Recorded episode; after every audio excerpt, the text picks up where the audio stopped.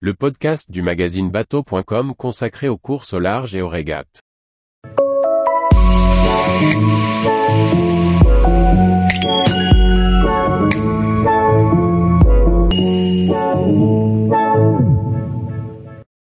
Passage du Cap Horn en tête pour Eric Tabarly dans la Whitbread 1977-78e. Par François-Xavier Ricardou. La Whitbread 1977-78e, seconde édition de la course autour du monde en équipage, a été filmée par Yves Snow. Ces images ont participé à la création du film Cap Horn diffusé à l'époque dans les salles de cinéma. Désormais découpé en neuf épisodes, nous vous proposons de découvrir la vie à bord des voiliers de course de l'époque. On retrouve dans ce cinquième épisode, les voiliers engagés sur la course autour du monde 1977-78e, la célèbre Whitbread.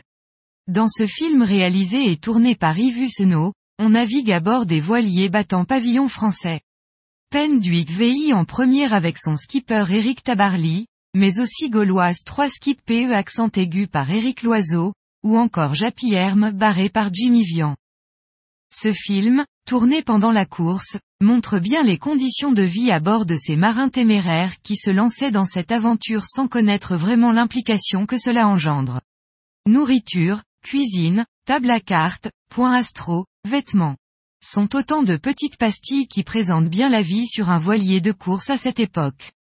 Si certaines conditions sont plus tendres, car les marins fumaient à volonté, buvant vin et bière sans sourciller, ce qui serait aujourd'hui impensable sur une unité de régate, on comprend aussi que seulement protégés par un ciré en PVC et des bottes en caoutchouc, les infections cutanées devaient être monnaie courante.